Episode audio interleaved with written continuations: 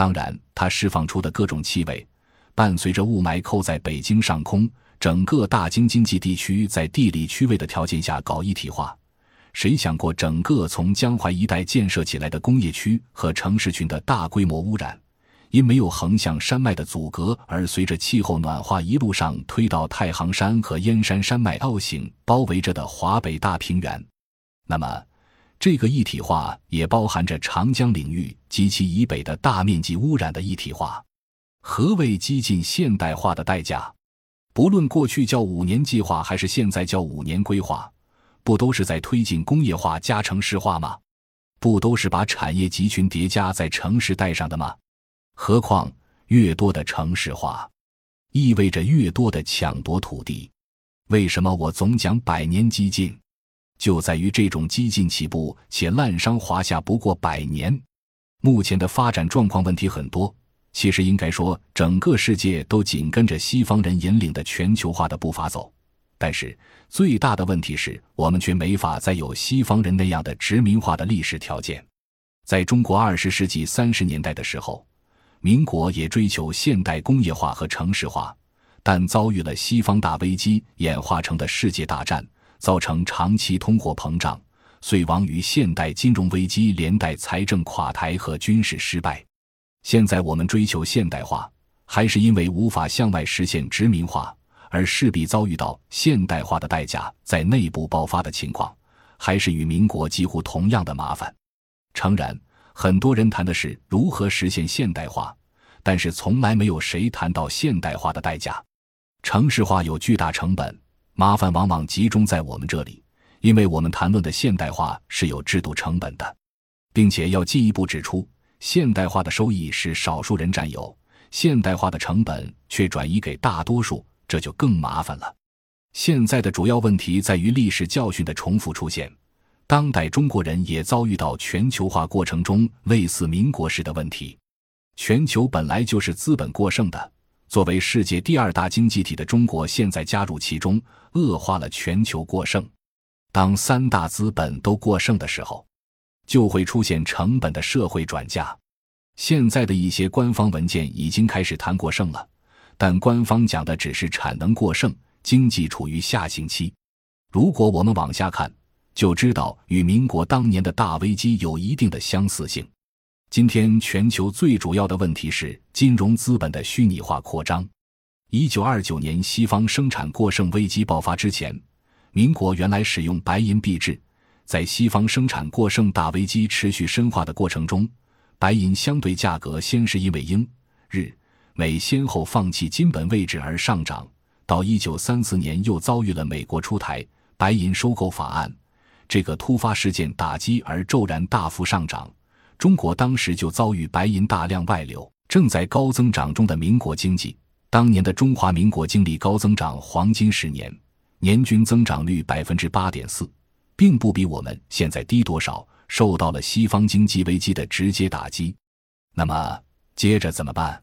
放弃白银币制，改行纸币制。下图看到，法币最初发行的时候还有二十块钱的小额票面值，还算是稳定的。接着抗日战争爆发之后，就变百万元大票了。到解放战争后期，个别地方的货币已经到了六十亿一张的票面值。为什么？因为严重的多少万倍的通货膨胀。于是民国政府二次金融改革。从美国借了五千万美金用于新货币的储备。一九四四年，美国建立布雷顿体系，保证美元与黄金的兑换率。其他国家的货币放弃跟黄金挂钩，由此，民国政府借着的美金可以当储备，于是要求全国放弃旧币，改行金圆券。这张六十亿的地方，纸币下面的小字写着“折合金圆券一万元”，但是。只搞了三个多月就失败了，民国现代化的金融体系垮掉了，连带没有财政。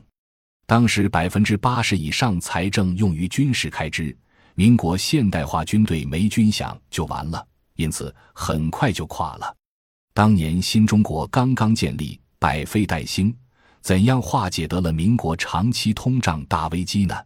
就靠土地革命。是啊，今天仍然很多人批评。但在当年却有效地使近百分之九十的农民人口去现代化，回归传统小农经济。既然民国危机可以叫做现代化危机，那么去现代化就是农民回家，政府就不用再管当时大约五亿的中国农民人口，只管占总人口百分之十的城里人。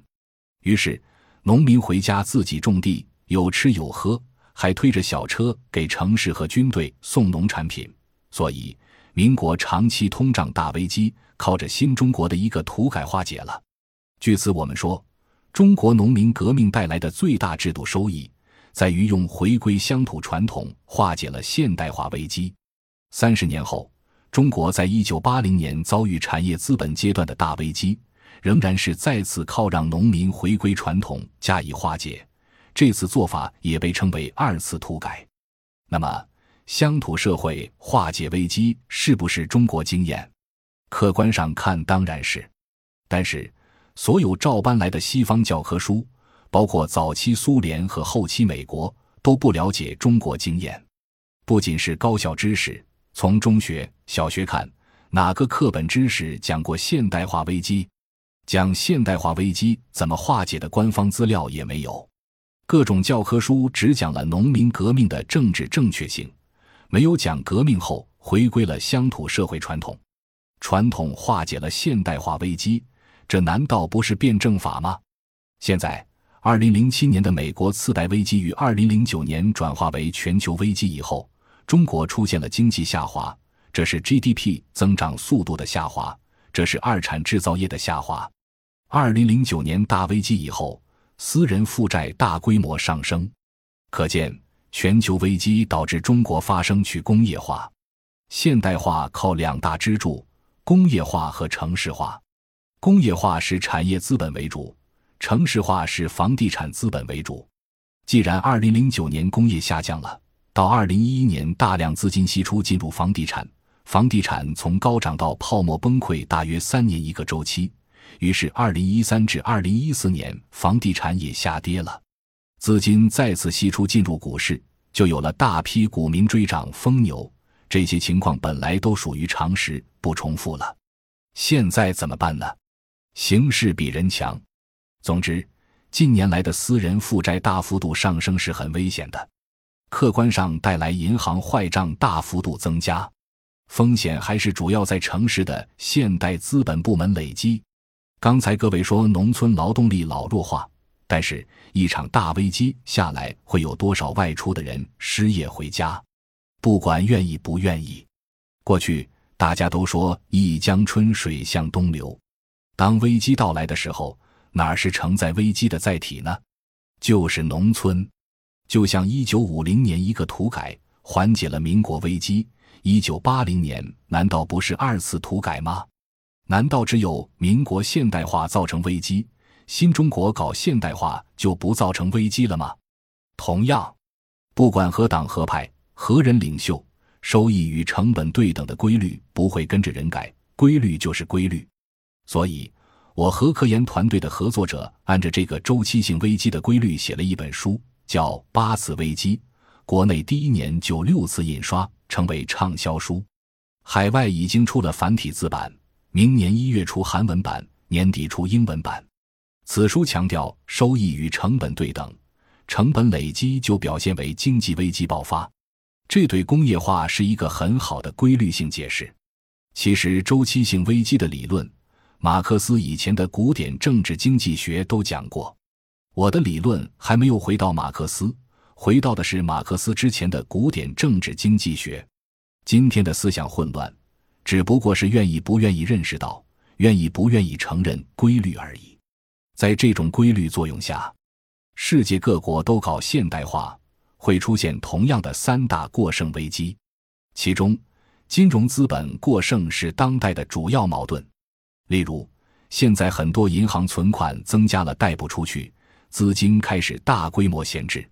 此外，官方只承认产能过剩是有道理的，因为生产过剩被叫做资本主义一般内生性矛盾。金融过剩本源于工业过剩，同期还有商业也过剩。看看那些大商厦，售货员比顾客多，所以。当代中国出现金融资本、工业资本和商业资本等三大资本都过剩，这个情况跟全球三大过剩是一样的。可见，官方说改革产生的问题要靠深化改革也很有道理，因为我们面临三大资本都过剩的复杂困境，的确是配合资本扩张的这种改革造成的。我在演讲开始提到严重的污染。